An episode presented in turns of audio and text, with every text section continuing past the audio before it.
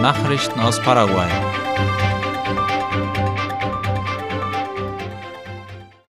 Stadtverwaltung von Asunción installiert Ampeln mit Kameras. Wie Ultima Hora informiert, hat die Stadtverwaltung von Asunción die Installation von Sicherheitskameras zur Kontrolle der wichtigsten Ecken der Stadt angekündigt, insbesondere im Bereich der Ampeln. Der für das Projekt zuständige Ingenieur erklärte gegenüber den Reportern, dass in der Anfangsphase 220 Kameras in Bereichen mit hohem Fahrzeugaufkommen installiert werden. Auf diese Weise könne festgestellt werden, ob es Fälle von falschem Abbiegen oder anderen Verstößen gibt, so der Ingenieur. Außerdem wurden bereits Verkehrsradargeräte installiert, die zeigen sollen, wie viele Fahrzeuge täglich in die Stadt einfahren. Paraguay und IWF einigen sich auf 400 Millionen US-Dollar für nachhaltige Reformen. Die paraguayischen Behörden unter der Leitung des Wirtschafts- und Finanzministers Carlos Fernández Valdovinos und das Team des Internationalen Währungsfonds IWF haben sich einen Antrag auf Zugang zu Resilienz- und Nachhaltigkeitskredite geeinigt. Dieser entspricht etwa 400 Millionen US-Dollar, wie La Nation berichtet. Dieser Antrag soll in den kommenden Wochen vom Vorstand des IWF geprüft und genehmigt werden. Paraguay beantragte diese Finanzierung, um die von der Regierung geplanten klimabezogenen Reformen zu unterstützen.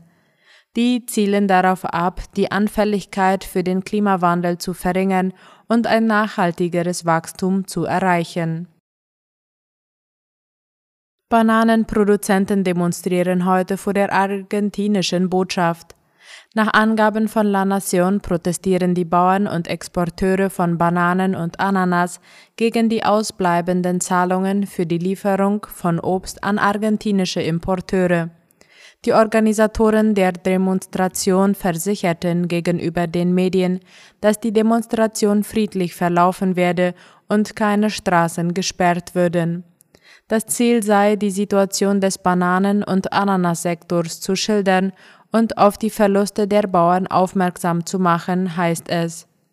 Zu diesem Zweck werden 20 Lieferwagen anreisen, um an den Ampeln erklärende Broschüren zu verteilen. ESAP startet eine Kampagne zur Schuldenbegleichung. Das Motto lautet Ertrinke nicht in deinen Schulden, ESAP unterstützt dich.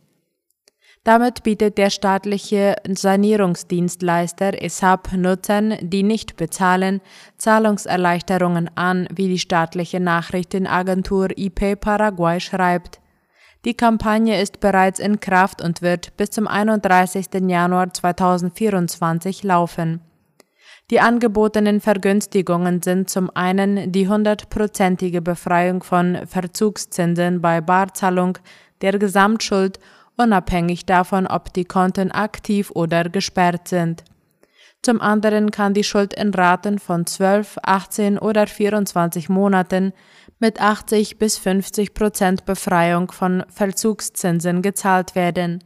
Schließlich bietet das Unternehmen einen Erlass von 50 Prozent des vermeintlichen Verbrauchs und der Bußgelder für illegale Anschlüsse, eine Teilung der Schulden und die anschließende Wiederherstellung und Normalisierung des Dienstes an. Nachrichten aus aller Welt.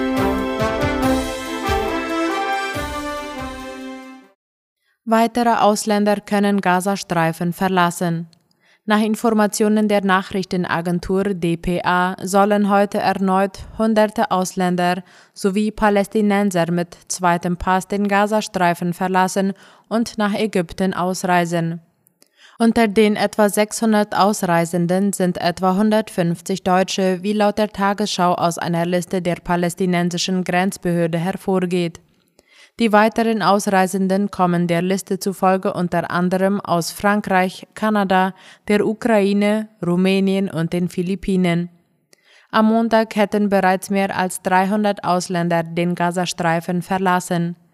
Die Außenminister der G7-Staaten der wirtschaftsstarken Demokratien kommen heute Mittag unter anderem zu Beratungen über die Lage im Nahen Osten zusammen. Es sollen der Krieg in Israel nach den Terrorattacken der militant-islamistischen Hamas sowie die humanitäre Lage im Gazastreifen im Mittelpunkt stehen. Zelensky lehnt Präsidentschaftswahl in Ukraine derzeit ab. Eigentlich hätte Ende Oktober ein neues Parlament bestimmt werden müssen, im März stünden Präsidentschaftswahlen an. Wie es laut der deutschen Welle heißt, sind aufgrund des nach dem Einmarsch der russischen Truppen verhängten Kriegsrecht sämtliche Wahlen derzeit ausgesetzt. Das geltende Recht sieht Wahlen erst nach Kriegsende vor. Dessen ungeachtet hatte in der Ukraine zuletzt die Diskussion um eine mögliche Wahl Fahrt aufgenommen. In den Medien war über eine Gesetzesänderung spekuliert worden, um die Präsidentschaftswahl auch in Kriegszeiten zu ermöglichen. Der frühere Präsidentenberater Oleksiy Arestowitsch kündigte an, bei der nächsten Abstimmung gegen seinen ehemaligen Chef anzutreten. Zelensky ist seit Mai 2019 im Amt. Die westlichen Verbündeten der Ukraine und insbesondere die USA drängen die Regierung in Kiew, möglichst bald demokratische Wahlen abhalten zu lassen, heißt es. Doch diese wären allerdings mit Hürden verbunden, denn rund 20 Prozent des ukrainischen Staatsgebiets sind derzeit von russischen Truppen besetzt. Millionen Ukrainer sind ins Land geflüchtet. Angesichts anhaltender massiver russischer Angriffe wäre ein Urnengang zudem mit erheblichen Sicherheitsrisiken verbunden. Israel wird die Sicherheitskontrolle im Gazastreifen nach dem Krieg auf unbestimmte Zeit behalten. Das hat der Premierminister Benjamin Netanyahu laut The Times of Israel gesagt. Wie Israel mit der Zukunft des Gazastreifens nach dem Krieg umzugehen gedenkt, bleibt eine offene und brennende Frage, da die israelischen Streitkräfte im Rahmen einer Kampagne zur Beseitigung der Hamas-Terrorgruppe, die den Gazastreifen seit über 15 Jahren beherrscht, tiefer in die Enklave vordringen. Israel habe gesehen, was passiere, wenn diese Sicherheitsverantwortung nicht wahrgenommen werde, nämlich ein Ausbruch des Hamas-Terrors, meinte der Premierminister. Netanyahu gestand zudem, dass er ein gewisses Maß an Verantwortung für das Verteidigungsfiasko trage, das es der Hamas ermöglichte, ihre Gräueltaten am 7. Oktober zu begehen. Aber darum würde man sich nach dem Krieg kümmern, meinte Netanyahu weiter. Israel hatte der Hamas den Krieg erklärt, nachdem etwa 3000 Terroristen am 7. Oktober die Grenze zum Gazastreifen überquert und rund 1400 Menschen getötet hatten. Außerdem verschleppten sie über 240 Menschen in den Gazastreifen, darunter mindestens 30 Kinder. Netanyahu machte keine Angaben dazu, wie die israelische Sicherheitsaufsicht im Gazastreifen nach dem Krieg aussehen wird, der die Hamas ausschalten und die Terrorgefahr im Süden Israels beseitigen soll.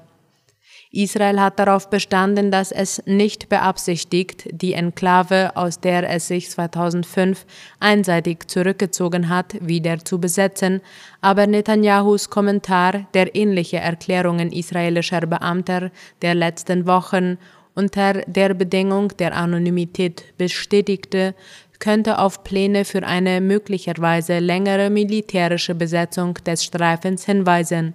Dort leben über zwei Millionen Palästinenser, wie es heißt. Russland meldet Abwehr von Drohnen über Krim. Die russische Flugabwehr hat nach Angaben des Verteidigungsministeriums in Moskau 17 ukrainische Drohnenangriffe auf die annektierte Schwarzmeerhalbinsel Krim abgewehrt. Darüber schreibt der österreichische Rundfunk. Heute früh sei der Versuch des Kiewer Regimes, terroristische Anschläge zu verüben, vereitelt worden, hieß es laut der russischen Regierung. Neun Drohnen seien zerstört worden, acht weitere über dem Schwarzen Meer und dem Gebiet der Krim abgefangen worden. Überprüfbar waren die Angaben nicht. Der von Moskau eingesetzte Gouverneur der Hafenstadt Sevastopol teilte auf Telegram mit, russische Luftabwehrsysteme hätten fünf Drohnen über dem Schwarzen Meer nahe Sevastopol abgeschossen. Nach Informationen des Rettungsdienstes von Sevastopol seien Trümmer einer abgestürzten Drohne auch in den Hof eines Privathauses gefallen. Ein Mann sei verletzt worden. Schwerwiegende Schäden an Gebäuden in Sevastopol seien nicht erfasst worden, so die Meldung. Soweit die Mittagsnachrichten heute am Dienstag. Auf Wiederhören.